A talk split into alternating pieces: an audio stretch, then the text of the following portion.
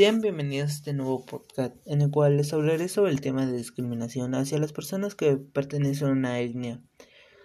Ya puede ser un grupo indígena. El motivo de este podcast es concientizar a las personas ya que se está perdiendo gran parte de esta población indígena. Y vengo a informarles a partir de estos datos. En nuestro país, según los últimos datos del Censor de Población y Vivienda del 2010, hay 15.7 mil millones de personas que se consideran indígenas. En ella, el 6.9% habla alguna lengua indígena. A pesar de la existencia del marco normativo nacional e internacional descrito que reconoce la pluricultura, prohíbe la discriminación y promueve expresamente su eliminación. Los pueblos indígenas continuarán siendo discriminados. Por ejemplo, podemos mencionar que el 27% de la población que habla indígena de 15 o más no sabe ni leer ni escribir y que solo el 47.2 se tiene que tiene 12 años o más se encuentran ocupados.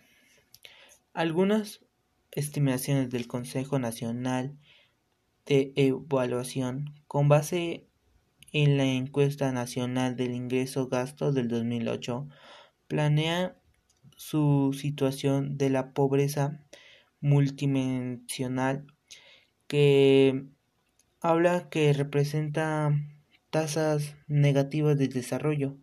Por un lado, la pobreza extrema representó el 39.2% de total de la población que habla indígena, lo cual lo posiciona el 6.7 puntos porcentuales por encima de la población de adultos mayores de 65 años, 26.1 puntos porcentual por encima de la población de menores de edad de 0 a 17 años de edad se posicionan en un rango bajo.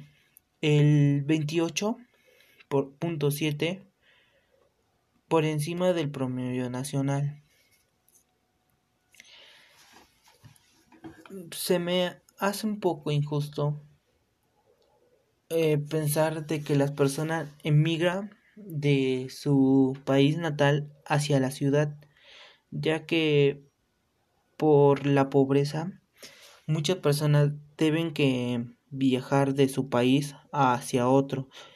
Y muchas personas que, que tienen una gran ignorancia discriminan a ciertas personas de porque no sabe escribir, de que porque se vista así, de que porque no le dan dinero o muchas cosas así que en mi persona se me hace muy injusto esa manera ignorante de, de las personas que piensan así.